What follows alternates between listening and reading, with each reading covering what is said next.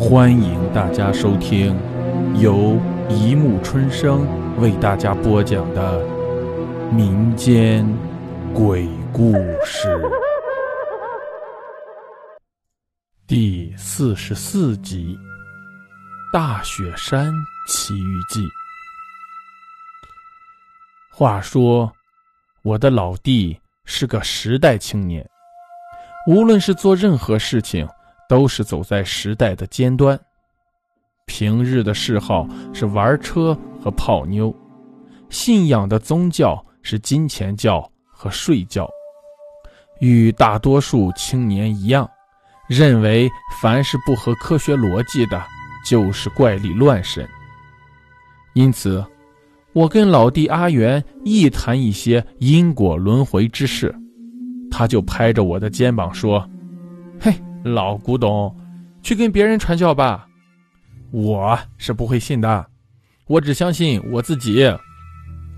勉强让他听两句，只见他哈气连天，不断点头。他的一贯想法，终于在一次旅游后改变了。那是一年暑假，阿元。和一群重车爱好者一起到大雪山露营游玩。当一行人抵达营区时，天色已渐渐昏暗。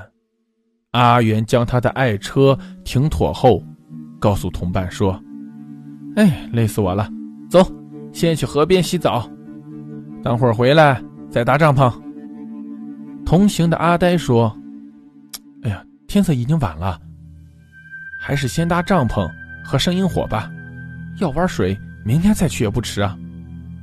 阿元不听建议，决定一个人到河边裸泳一番。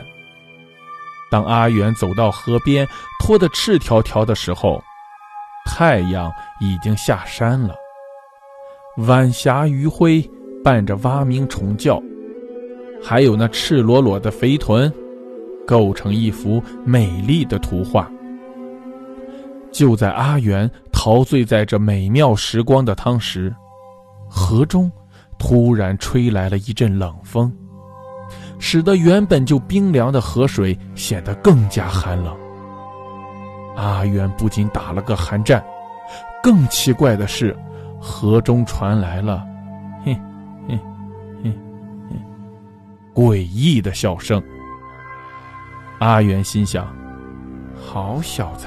叫你们一起来玩水，你们不来，现在不但来了，还装神弄鬼吓我，看我回去怎么收拾你们！阿元匆忙穿上衣服后回到营地，只看见大伙忙得灰头土脸，一点也不像离开过的样子。经过热闹的萤火晚会后，大伙回到营帐中睡觉。阿元与阿呆和阿奇三人睡一个帐篷，三人倒头就睡，不一会儿就鼾声大作，各自梦周公去了。到了晚上三点多时，阿奇突然摇醒了其他两个人，说：“哎呀，不行不行，我我我我尿尿，谁谁陪我去啊？”阿呆无奈，只好说。哎，走吧，胆小鬼。两个人离开帐篷时，顺手将房门拉链拉上，以免虫蛇跑进来。就在两人离开不到十秒钟，拉拉链的声音再度响起。阿元正奇怪，一泡尿怎么会有那么快时，那人已经栖身到了阿元身上。阿元一看，一声惊呼。可惜声音只到喉咙就被卡住了，因为眼前这位不速之客，正用他那筋肉盘结、毛茸茸的双手，掐在阿元的脖子上。阿元遭遇到有史以来最危机、最恐怖的时刻。那骑在阿元身上的怪物。在昏暗的光线下，仍可清楚地看见他那泛着绿光的脸孔，一对如铜铃般的双眼却没有黑眼球，奸猾诡异的笑容是由两片大的出奇的红色嘴唇，配上锋利的獠牙组成的。此时的阿元挣扎着想摆脱魔掌，可是半点力气也使不上来，全身除了思想还能动外，其他部分已经不听使唤了。只见那怪物双爪慢慢收紧，笑容越来越邪恶，还不断发出“哼，哼，哼，哼”的笑声。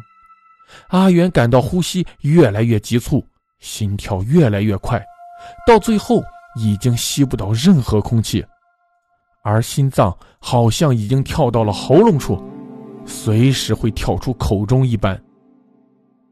人类的求生意志是很强的，往往在最艰苦的时候才会发挥到极致。此时，阿元心想：难道我今日就该命丧于此吗？不，我不甘心，我还这么年轻，不能死，我得活下去。也许阿元真的命不该绝。在这千钧一发之际，突然心中灵光一闪。对了，老哥曾说过，遇到危难的时刻，多念一句佛号，可可以逃过一劫。阿元用尽全身的力气，加上求生的意志力，孤注一掷的念出一声佛号。说也奇怪，那怪物一听见佛号，轰的一声，弹离开阿元的身上。消失在了帐篷外。大家听到阿元的高声念佛，顿被惊醒，而去上厕所的两位老兄也正好回来。阿呆说：“咦，谁把帐篷门打开了？”阿奇说：“阿元在叫什么？”此时惊魂未定的阿元边喘气边描述刚才的遭遇，大家一听都不敢睡了。天一亮，就拔营开溜。回到家中的阿元，吵着要我帮他拿有佛号的贴纸，他要贴在机车上。在我不淡的追问下，他才说出这一段奇遇。从那天起，阿元虽未成为那一教的信徒，但是可以看出，他已经没有以前的铁齿了。好了，故事播讲完了，欢迎大家评论、转发、关注，谢谢收听。